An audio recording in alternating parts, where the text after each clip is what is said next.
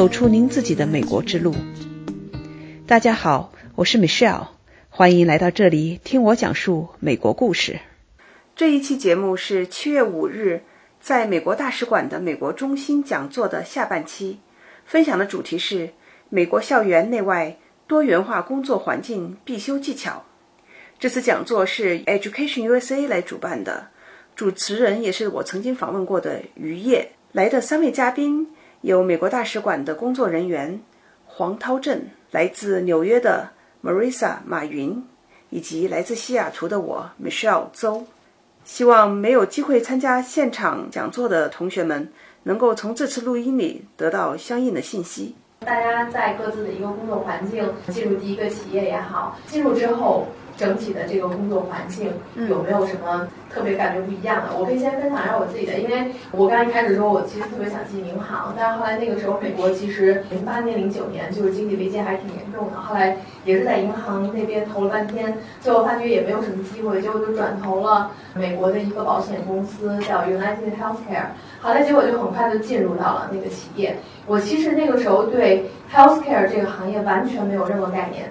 我我就觉得反正就是数据分析嘛，应该跟银行差不多。但是你进去之后，你会发觉，哎呀，原来这真的就是很美国人在做的一个行业。然后我记得那个时候我进去的时候，整个的公司基本上全是美国人，就没有什么很国际化的一个概念做数据分析。我当时是进去之后，我就是觉得，就是很难想象，就是你完全是一个跟一个美国很本土化的，可能你这个公司大部分人都，就是说对中国也没有什么太多的认知和了解。所以你在进去的时候，刚一开始，我觉得我从最初要开始了解这个美国保险的这些基本的一些它的不同的方案呢，给我就是一个很大的一个一个震荡。我就当时觉得哇，我需要从知识这方面开始学习。那当然的话，你在工作环境当中的话，因为你接触的全都是本土的美国人，所以在那个时候的话，怎么去跟别人家沟通啊等等，其实那个真的也是就是说适应了，我觉得也得差不多差不多要一年左右的时间。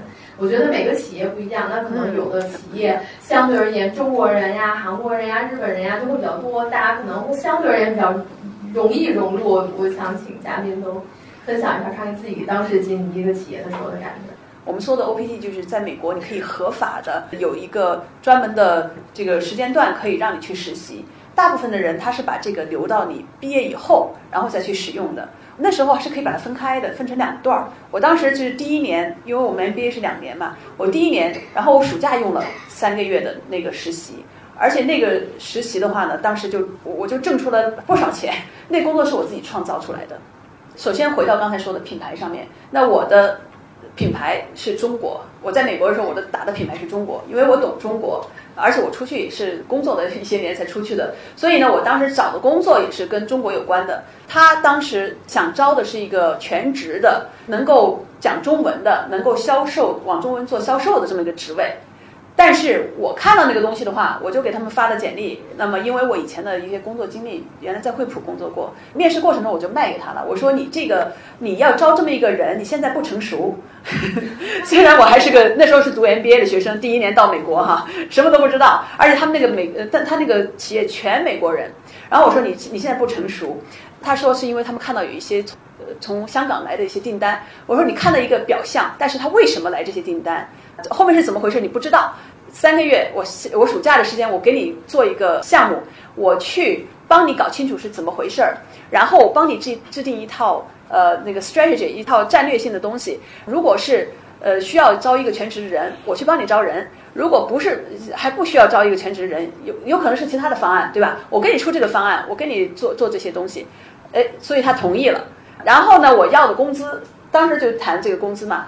他说：“你比我们所有的人都贵，为什么你要这么多钱？怎么怎么？”我说：“你别的人做不了这个事情，所以你的自信要在这里啊。”呃，那那这个工作是我自己自己创造出来的。somehow，因为我当时卖自己的这个过程中，所以就得到了很大的一个自主权。整个项目是我自己设计的。那后来的话，最后的方案是，当然我去香港。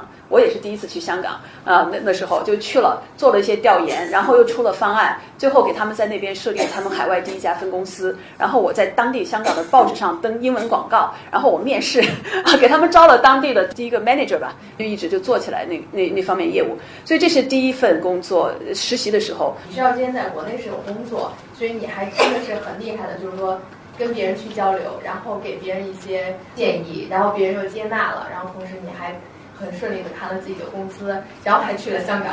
其实这个这个这第一份工作真的是非常成功，但是主要是充分利用了你来自中国，你在中国的这些背景。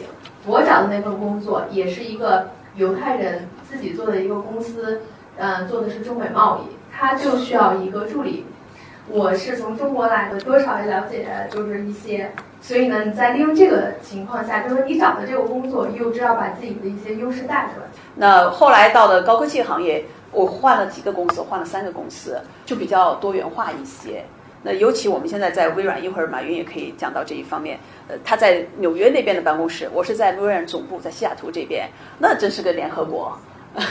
哪个国家的人都有。从微软是全职，我是离开了，呃，几年前离开了，创办自己的公司。但是呢，微软也是我的客户，我给微软做全球的培训，啊，经理人的培训。所以在我的培训课上，讲什么口音的这个英文都有哈。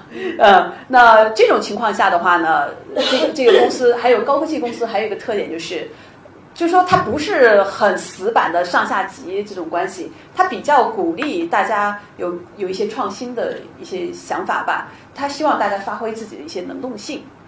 很多时候，这个沟通啊和人的交流就非常重要了。有一些这个呃中国人、中国员工技术很强，但是呢，干了一段时间之后，他就升不上去。这就牵扯到我们说的在公司里面的你的一些软技能。啊，不光是面试时候重要，就算你拿到这个工作之后，你你在工作过程中也是非常非常重要的。我们后面可以再慢慢的谈到这一点。我进到微软十五个 interview，interview 完了以后，我胃溃疡了，非常紧张，很难的。那时候我们 interview 特别难，十五个人 interview 完了，你还得做 presentation，还要给他 present business plan，哇，简直是很痛苦。但是纽约就是一个 melting pot，就是各个。民族都有多元化，你要这样看，你可以把自己摆在一个啊，我是外国人的，也可以把自己摆在一个我是一个非常 unique、非常不同的一个人这样的一个地位，你这样去看待自己就会好一点。因为在纽约的话，我们什么人都有，哪个国家、什么民族、什么文化都有，但是像我们做 sales，中国人还真没有。非常少见。对，这样我们做 marketing sales，我做 marketing，他做 sales，像我们这种人很少见。对对对，像我以前也做 engineer 的多。对，做渠道，但是但是纽约这个，因为客户都是各个国家都有，所以他愿意雇这种 multicultural 的这种这种 employee。在美国生存了这么多年，在大公司干了这么多年，首先就是不要把自己，首先不要歧视自己，不要把自己觉得我是不同民族的哈，像。我们都是我们都是人嘛，我们都是人，人与人之间都能找到共同点。像我们大家坐在大家好像长得都差不多，但是每个人都是不同的。孩子每个人都不同的，不同的人有不同的思想，可以摄取对方的优点，对吧？他们有的东西我可以去学，我有很多东西他们都没有，对不对？所以就是不要把自己降低，首先自己要也跟他们要平等。然后入乡随俗嘛，其实我觉得也是。你在美国生活这么多年，也就入乡随俗。尤其在这种美国大公司工作，你一定要像马少刚才提了很多，就是要自信。你自信，首先你要自己自信，是因为你有东西，你才能自信，对不对？你对你的这个团队的贡献是什么？你对公司的贡献是什么？像你要 share 一些 best practice，有些做得好的东西，你要跟大家去 share，要帮助别人。你就是自己对这个团队的影响力，这个是微软非常重视的一点，不是像咱们啊，我做的好，我不跟别人说，对吧？别人不知道我这有什么秘密，我不说去。但是就是说，像有些大公司，你的团队的指标跟你个人的指标都是联系起来的。你团队做不好，你个人再突出，你的年终奖金你也达不到很很好的。所以他的这些制定的这些标准，就是让你。为你的团队去做一些很好的一些贡献。其实，在很多时候，我们在申请大学的时候，很多文书里，他需要你举例子，比如说你你具体做了一些什么事情啊等等，对你有很多影响的事情。其实这个东西就是很简单，就是说你参与的这个事情，不光你自己成功了，但是通过你自己的努力，你带动了别人。所以这个其实我觉得很多时候就是工作也好，申请也好，很多概念都是相通的。在这种就是不同的这种公司的工作环境背景下，那基本上我们可能会遇到很多的困难，或者但是同时从困难困难的这种角度，又转换成了很多对自己有利的一些机遇。那不如我们不论是机遇也好，困难也好，我们每个人举一个，就是说跟自己切身的一些相关的一些自己的一个经历。我就是刚才像我们上说的，像中国人比较害羞，不不愿意说，不愿意表达自己。像我那个在微软的时候，有时候就是老板就说啊，你要想 promotion 或怎么样的哈，他就说我比较 quiet，就有时候在 team meeting 的时候不说话。后来结果我当时我还挺不爱听的，我那个我还跟老板去辩论了一下，我说我跟老板好好谈谈，我说咱们这个微软都是一个非常 multicultural 这么多元化的一个机构。我跟他讲，我说中国人的文化是这样的，中国人比较谦虚，不愿意就是说大话呀，就是随便什么就说。因为像老美有的时候，美国人有时候哇就特别爱说哈，我的我的观点是什么，我的怎么其实挺好，但是有时候听着哎呀就觉得有点废话似的哈。中国人就老是这样想嘛。我的老板就 coach 我，就说你可以先不讲，中国人你不是比较愿意思考、愿意听嘛，所以我你就先听别人说的。然后你就 make effort，就总结一下别人说的是什么，把你自己的观点稍微讲一下，因为你自己有很多观点。中国人想的比较多，中国人思想比较复杂，想的问题比较全面。老美的时候，美国人有的时候比较直接，他有时候想不到有一些点，我们想到了就去点一下，哎，他会觉得你哇，你有很多思路，你有很多思考。主持会议的时候，有时候坐着时候嘛，因为我个儿矮，有时候人家也注意不到我，我就会站起来。嗯，站起来到前面去，说起来有几个字，我就写出来，让人家会注意到我。这样的话也是就是自我表现一下嘛，对吧？然后注意到我，把自己要讲的几点给他讲清楚。所以就是说，像你说的领导力非常非常重要，一定要发言，一定要表达自己，一定要 lean in，就是尤其是女女生，一定要把自己摆在跟大家平等的位置，一定要就是 speak up 这样子。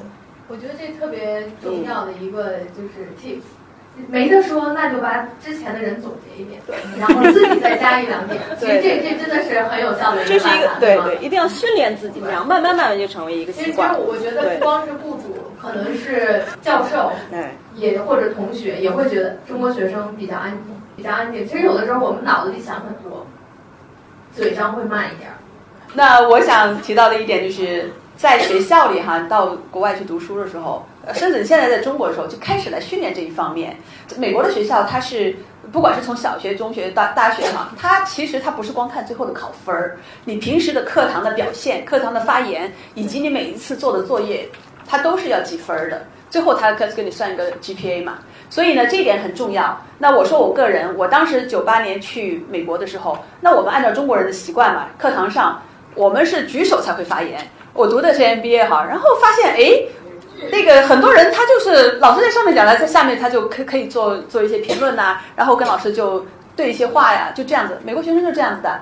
呃，然后我当时去的一个学校是比较小的学校，你们可以到时候听我的这个媒体上面，我我有讲过自己的这个学校。那这种小的学校，它是那种叫做文理学院哈，所以这种跟老师的对话的机会特别多，而且。老师很希望是跟你是进行的讨论。我们的老师读 MBA 的时候，他不是教授你知识了，你拿的那个书，你买的书，老师告诉你从第几章到看到第几章，你自己看。到了课堂上是要进行讨论的。所以我就发现，哎，第一学期我当时一开始不怎么说话，因为我觉得首先咱们英文跟不太上趟哈，就是想办法能听明白就不错了。再一个的时候之后，就是我们发言的时候就是觉得自己。对了，我们才发言，因为中国的教育就是这样的，老师是权威在上面，学生在下面记笔记，好好的老老实实听的那种。那但是我发现其他的学生说，那别的美国人学学生说的时候，我经常就觉得没什么那个点儿，好像说了半天没有什么很很强的观点。后来一学期之后我学会了，尤其我又做 RA 和 TA，我的教授也告诉我，在美国的课堂里要怎么样怎么样的是 他怎么记分哈啊，我明白了。所以我从第二学期开始，我就很踊跃的发言。那我们中国人很多时候自己观点其实是很很明确的。那老师教授听了之后，他觉得哎，你很有自己的观点。所以呢，那时候就训练了这一些表达能力。不管我的口音有多重，不管我说的英文多么不流利，但是你的观点还是能说出来，这就很重要。那这个的话呢，对我后来工作就非常有帮助。我就举一个例子吧，我到微软才一年多一点的时候。比尔盖茨那时候还在公司里，他当时就去那个就说，哎，我想了解一下中国的这个互联网市场，就找到我了。我就和中国的我们当时中国的一个总经理，我们两个就一起去给比尔盖茨做这个 presentation，给他做 demo，去去讲述这个。那作为一个刚刚到公司时间不久的人，呃，我怎么会拿到这种机会？一般人都拿不到。哎，我觉得就跟当然我是一个中国人，我一直在卖我是中国人，我懂中国这一点。但是呢，就算懂，你光在肚子里放的，别人不知道啊。所以要通过自己的一个表达、一个沟通，在平时的一点一滴里面，你表达出来，别人有这种事情的时候，他们想啊，谁能干这个事儿啊？在总部，那么就想到我的名字。在那之前，就是已经就开始刻意的来培养、来建立自己的品牌。我的品牌是 China。在那之后这么多年里面，我一直把这个作为一个很重要的一个品牌，来帮助我的 career 的成长。所以这一点我就想告诉大家，就是说你要有自己的观点，然后呢，不用担心它对还是错。你有自己的观点，你就可以表达出来，你贡献出来，让别人听到。这个其实就是一个很好的贡献，也能够展现你自己。当别人知道你的时候，那么相应的机会来的时候，他能想到啊这个人。否则的话，你是谁，没有人知道。我觉得大家有的时候，就如果将来去美国那个上学的话，或者说。工作就是说，千万不要担心自己说错了。其实很多时候没有一个所谓的错或者对的一个一个概念，主要就是你要勇于去表达。我觉得这个也的确是就是需要一个时间去去训练自己。其实我老公是美国人啊，所以我老公就老跟我说说那个中国人说英语老是书面书本上的那些啊 book English。王尔哥举的例子就是说英语就是胡说八道的，但是他不怕。他就是说，就把自己意思。我老公就觉得他英语说的特别的好，因为他很自信。他很自信这么几个词儿，但是他把自己的意思连比划带什么表达的非常的，哎，他懂了。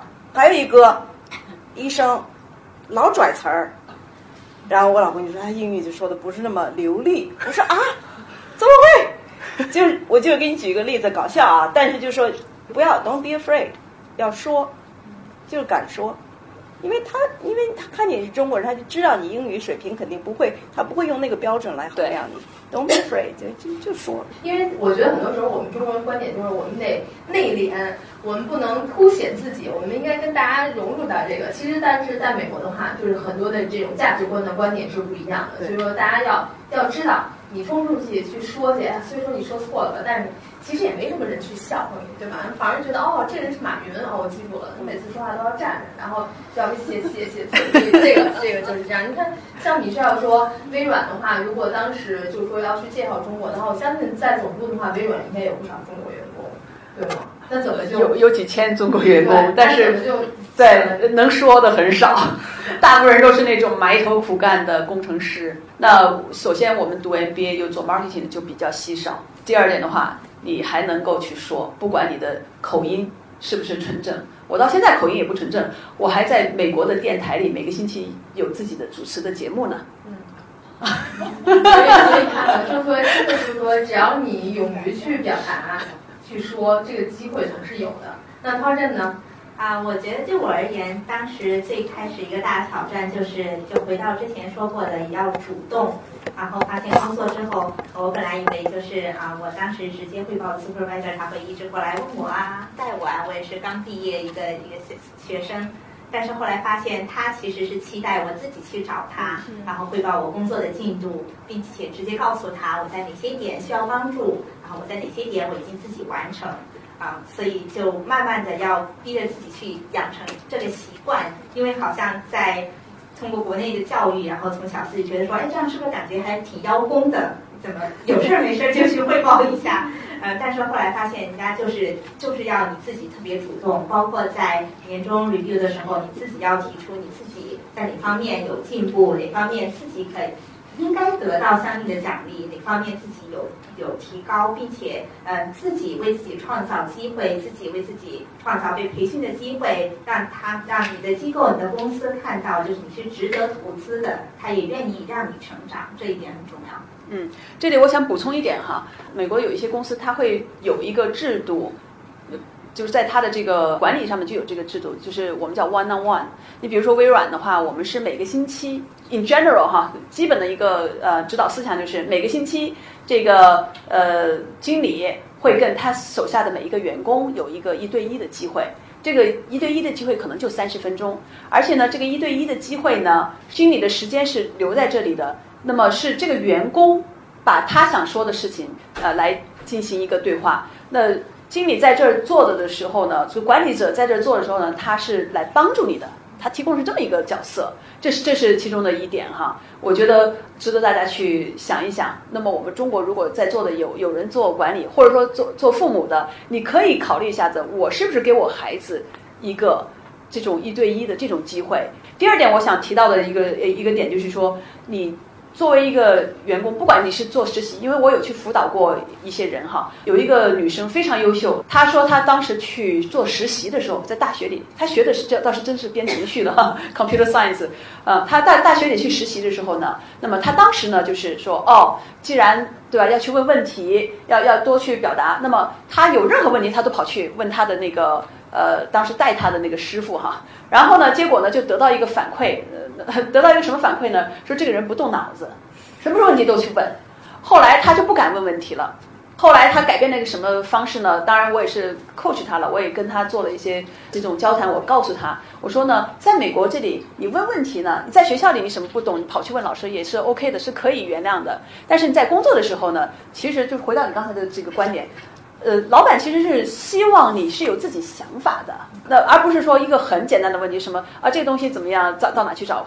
就是很简单的东西你都跑去找。如果你网上能找到的，你先花一点点时间做一点 research，然后你去的时候你照样可以问问题。但是呢，如果你有一些想法，你你有一些 solution，然后你告诉他，哎，我看到这么这么一个问题，呃，那么我有这么这么几个方案，或者我有一些这样的想法。那然后再看一下子，那么我们到底走哪个方案，而不是说去啊，就有一个问题，你说怎么办吧？啊，我就只当个执行者。所以这是一个小窍门，怎么样的去表达你的这个 leadership，你的领导力哈？那么这是其中的一点，可以先自己动点脑子，考虑一下，然后再去进行这个讨论的时候，最后帮助一起做决定。我找了一些杂志上他会说的建议，就说现在人应该最有具备的，大概我估计可能得有将近十来条、十五条的这种一些技能，比如说沟通能力啊，你对别人要有耐心啊，你要相信别人呀，然后同时你这个人是要有同情心，然后关心别人，然后你要具备就是说听别人的这个能力。很多时候就是我们一直在说，没有真正去听别人，其实听的这个能力也是非常重要的。还有的话就是说，你对别人的这个背景那个情况，你是不是有这个兴趣去去听别人，去了解别人的这些兴趣？你这个人是不是灵活？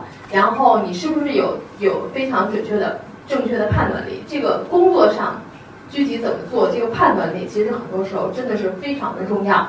那还有的话就是说，怎么能把你自己的观点？让别人去信服，其实这一点也是非常重要的。当然那边的话，还有右手边还有比如说领导力呀，嗯，为人要诚恳呐，你比较积极主动的去解决问题。这也就刚刚我们提到的，就是说你在做任何事情之前，自己先做一些了解，然后去想一些解决方案。那我觉得可能大家需要具备的这些基本的能力，可能根据个人的优势，或者说你现在的一些劣势来来进行，就是说补。嗯，补充。那那我想问一下，当然，其实这些技能的话，就比如说软技能和硬技能。那硬技能其实大家都很了解，你基本上的一些知识层面上的东西。那软技能的话，我也想请三位嘉宾分享一下自己觉得，就像我列出来的，不论是包含还是没包含的，哪些软技能是真的是在工作当中或者学习生活当中是非常重要的呢？呃，我分享一下哈，这个不是我编的，这个是美国国际学生的一个标准。就是人家协会叫 ISTE，你你们回家自己也可以搜搜啊，I S T E Standard，回去自己搜一下，这是美国的一个 international 的一个 standard，有七个，就是它是从美国十二年就 K-12 的这个教育里面，我们跟教育局都是在搞这个，很多很多教育局啊，纽约教育局就在执行这七个 standard，我给你念一念啊，一个是第一个是 empowered learner，就是就是那种自学能力吧，孩子的自学能力。第二个叫做 digital citizen，这个明白吗？懂吗？digital citizen 就是现在不都是网络吗？在网络上你怎么能做一个有道德的、遵守法律的一个公民，对吧？像美国 internet bullying 是违法的，所以你在网络上说话，网络暴力，网络暴力这都是违法的。还有一个就是 knowledge constructor，就是你怎么样把知识构造能力，知识学了以后，你怎么能把它设计一个解决问题的一个方法？Innovative designer，创新性的设计家，这就比较 creative 那种感觉。还有这个现在在美国非常的 hot，就是 computational thinker，听说过没有？计算性的思维。因为现在在美国缺少就是 STEM 这方面的 computer science 这方面的专业人才，所以他现在从 K-12 就开始，从小学、中学就开始学 coding，coding 啊，programming 啊，这样对他们是一个 computational thinking，就是计算性的思维。比如说，你把这些大数据拿了以后，数据怎么归类，怎么去分析这些数据，然后你编程，然后把你这个计算性思维呢，再 apply 到其他的领域里面。这是一个非常好的一个 topic，在美在美国。还有就是 creative communicator，就是创造性的沟通，不光是只是沟通了，现在都是网络沟通。你怎么样利用媒体，利用这个技术的工具跟人家去沟通？怎么做 presentation？怎么做一个视频？这都是 communication。然后就是 global collaborator，那就是国际合作合作者。因为现在都是 global economy 了吧，更全球化。跟各个国家的人、不同文化，像我们讲的多元性的人，怎么样去交流，怎么样去合作？这是七项，从 K-12 就开始，各个课程，从语文、数学、各个 social study 各种各样课程，都要围绕这个七项的标准来 design 它的课程。现在美国就是这样子。呃，我提第一点啊，真的是沟通一下、交流一下，因为这个是我看到中国的一个教育，我其实是在很多时候我有点担心的一点。那就是自学能力，咱们中国这个课堂上老师讲，学生记，对吧？而且很多时候都是要死记硬背的。我们的考试题很多时候，你比如说考历史，要记住时间、人物、地点，有标准答案的。那这一点的话呢，美国的教育就很不一样。那不管你是去上哪一级哈的中学、小学、高中、大学，你都会发现这个不同的之处。就是中国去的学生，然后他到美国之后，他觉得非常挑战的一点，因为他很多东西它不是一个标准性的答案，而且很多知识呢也不是说老师在上面讲在下面记的这种方式来学习的。他很多东西的话，它的设计啊，变成了一个你能够通过就是老师指点的这些东西一个框架性的，然后呢你自己去学习。我举个例子，你比如说，他这个历史做的一个啊一个 project，可能是让你来讲一个观点，啊，为什么基督教，对吧，在那个能够在世界上能够流行起来啊？比如说这么一个观点。那我们家小朋友当时在小学的时候，很小的时候，他他当时拿到一个题目是让他去研究那个北极的土壤。因为这种东西他不是在课堂上学，老师也不讲，但是他拿到这么一个命题，那他们那么小的时候，几岁的时候，他就要自己上 Internet 上网上去自己去查，查完之后呢，他还能把它组织起来，就是讲到这个知识的结构化，他得有这个本事自己去组织起来，最后变成一篇小论文，而且呢还要再上台去演讲。要讲的让别人听得懂，并且呢，通过用计算机做出不管是 PowerPoint 呀，就是那个嗯呃，我们叫做什么幻灯片，还是用什么辅助的一些手段，能够表达，帮助别人去理解它。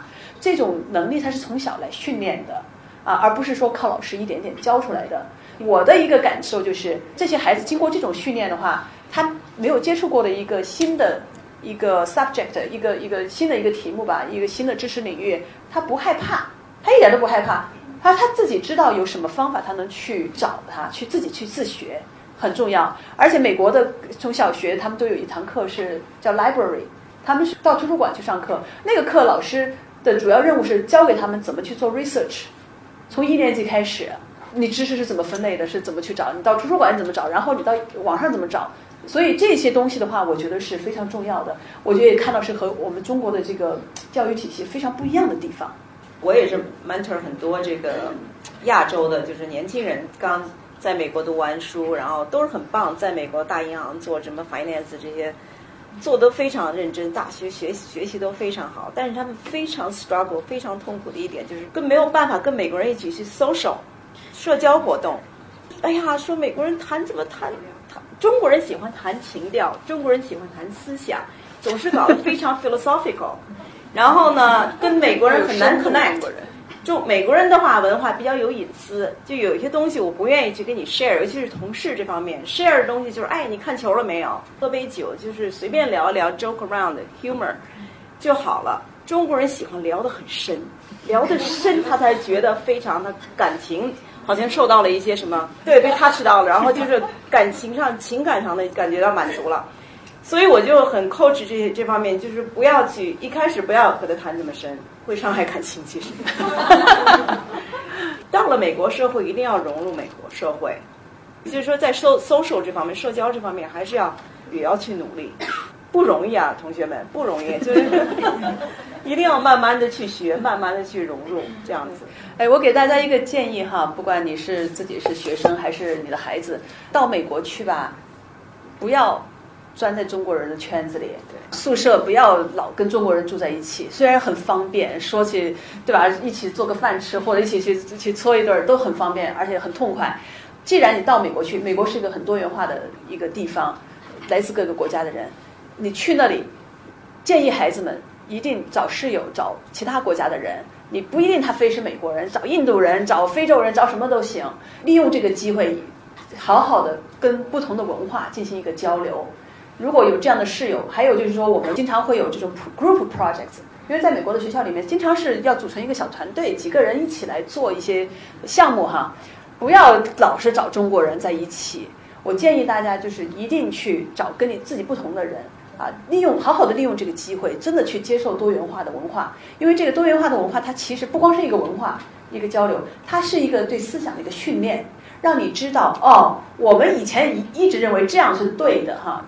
那么，在不同的国家、不同的人种里面，他成长经历不一样，他看事情的角度是很不一样的。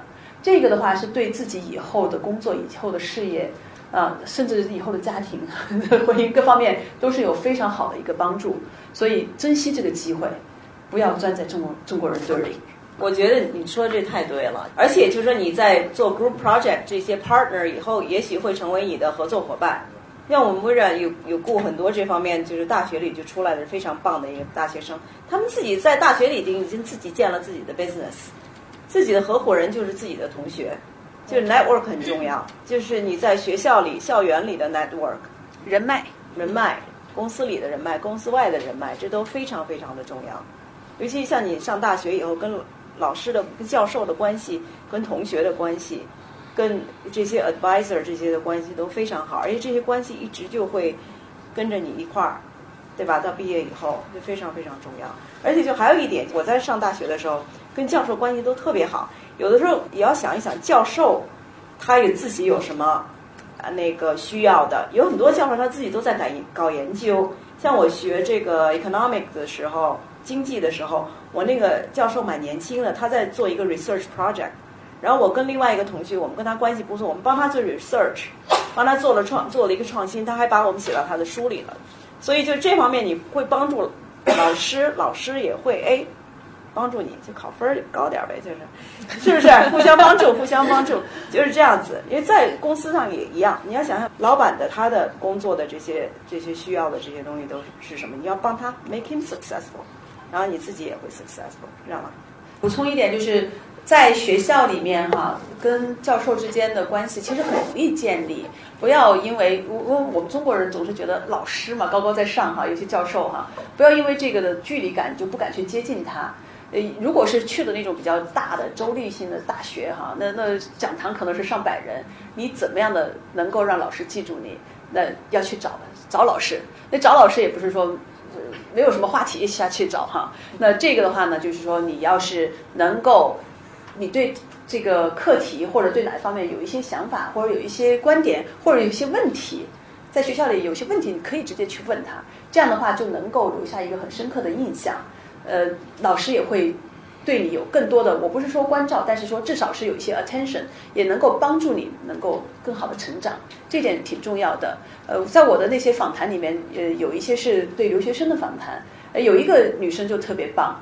那个女生，她首先她自己申请的去了大学，她当时她有自己一套方法哈，怎么样的去申请大学，哎，挺有意思的，她那套方法井井有条的。然后呢，到了大学里面，那她又是呃找到其中有一个老师，她跟她想研究的方向或者她想学习的方向哎，那个老师讲的东西她觉得特别有意思，那她又跟老师建立起一个比较互相能够还还挺欣赏的那么一个呃感受哈。所以呢，对他来讲的话，那么对他以后的是发展呢，以后的专业的选择啊，都是有很大的影响。所以这一点的话，我想请大家也是可以考虑一下子，要主动一点。刚才讲了这么多，那我们到底在出国之前或者到了美国的话，有什么可以最大化利用这个机会的？呃，就已经有提到，就是在出国之后，有一点机会是我自己最开始没有太利用到，就是老师的 office hour 这些教授的，最开始的时候感觉哎好像没有什么问题，就不用特意去。或者说，哎，有问题的时候还不太好意思去。他后来发现，真的是没有利用上这个机会，错过了那个机会，跟老师建立那种关系。尤其是读本科，呃，特别是最开始的一些基础的大课堂，课堂上几百号学生，他真的是也不太可能记住你。所以真的是好好的利用这个机会，嗯，officer 去跟老师建立一对一的这个关系，利用这个时间，也包括跟他 TA 啊做好这个一对一的关系。还有你的 advisor。上大学都有 advisor 嘛，帮你就是排课什么的，跟他关系搞好一点。还有就是大学里头就问别人，就是也是 network 嘛，看已经上过这些课的学生，上一年级的，问问他们，这非常重要。我跟你说，教授非常重要，摊上一个好教授是非常好的。那我想补充一点，就是去之前啊，我们人还在这儿呢，你怎么去准备自己？呃，有一个能力特别重要，就是独立性。我们中国的孩子嘛，尤其很多都是对吧？父母呵护着，呃，一点点的长大，什么家务活都不让干。这个独立性，能够独立生活，独立的做出判断，独立的做出决定，这个能力是非常非常重要的。你到了那里，到了美国，什么事儿还要问家长？有的人都没去过呢，对你说的事情根本不了解。你让你父母帮你做个决定是不可能的，或者做出这个决定也不一定对。所以呢，要从小就要培养自己这方面的能力。那怎么去培养这一方面的能力呢？那在座的家长们，因为我自己是家长哈，我给大家一点点这个我个人的一些见解。很简单，第一点，让孩子做家务，不要怕耽误他的学习，不舍得让他做，或者他做的不好，你让他做家务，他自己就知道怎么能够独立生活，而且呢，对他的一个自信心也是一个很好的帮助啊。这是这个，我们家小孩六岁的时候站在凳子上洗碗。现在我们家的碗都是那俩孩子包的哈，做家务是个很好的锻炼。第二点，让孩子学会自己做选择。有一些小的事情上，比如说买个衣服啊，他想去上什么课呀，像这些事情上，可以跟孩子进行一个商量，而不是说家长给他定下来了，我给你都弄好了放你跟前。跟孩子进行一个商量呢，一个是尊重他的一个个性。第二点的话呢，让孩子开始考虑，哎，有很多事情在，因为我们人生中要做很多很多次的选择。当我面临着不同的事情的时候，那我要去考虑不同方面的东西。在这个过程中，你家长可以是稍微帮一下忙，但是呢，你让他去考虑的时候，你比如说，呃，我要上什么课，我有哪些东西来进行这个考虑？呃，是一个是自己的兴趣爱好，还有时间上面。当然，有的家庭可能还会考虑到这个金钱上面啊，距离的远近呢。呃，等等，以及他的同学们在在上什么课程，呃，这些都可以是帮助他做做一个判断。这样的话呢，以后他可以比较 comfortable，当他面临的选择的时候，他知道怎么去考虑这些问题，并且呢，他也比较能够自信的做出选择来。这是一个非常非常重要的一点。在走之前的话呢，我是建议大家能够让孩子有机会锻炼自己的独立生活能力，包括他的做饭，包括他去申请学校。因为在申请学校过程中非常好的一个锻炼，他要做很多 research，对吧？他要自己上网，他们的英文可能比有些家长的英文要好哈。他自己应该有这个能力上网上去看不同的学校的材料，然后自己去做这些填写这些申请材料。那他做的可能不是特别棒。那家长有时候为了省事儿，我因为我做过很多学生的访谈，有些学生他就说，就是家长交钱。找个中介机构全部包了，最后孩子填的是什么东西？连那个申请的账号都是中介机构给做的哈。最后去哪个学校，这些判断都是一塌糊涂，稀里糊涂就去了啊！就这样，我我给大家一个衷心的建议，不要这样做，让孩子自己去利用这个很好的机会去锻炼自己，学会做 research，学会自己去填写这些材料，哪怕他填的不好，是对他一个很好的锻炼。第三点的话，你如果说是不放心，呃，我可以去找专业的人帮他去润色，但是要让他自己有思想。希望我们的讲座对您有所帮助，期待下次与您再见。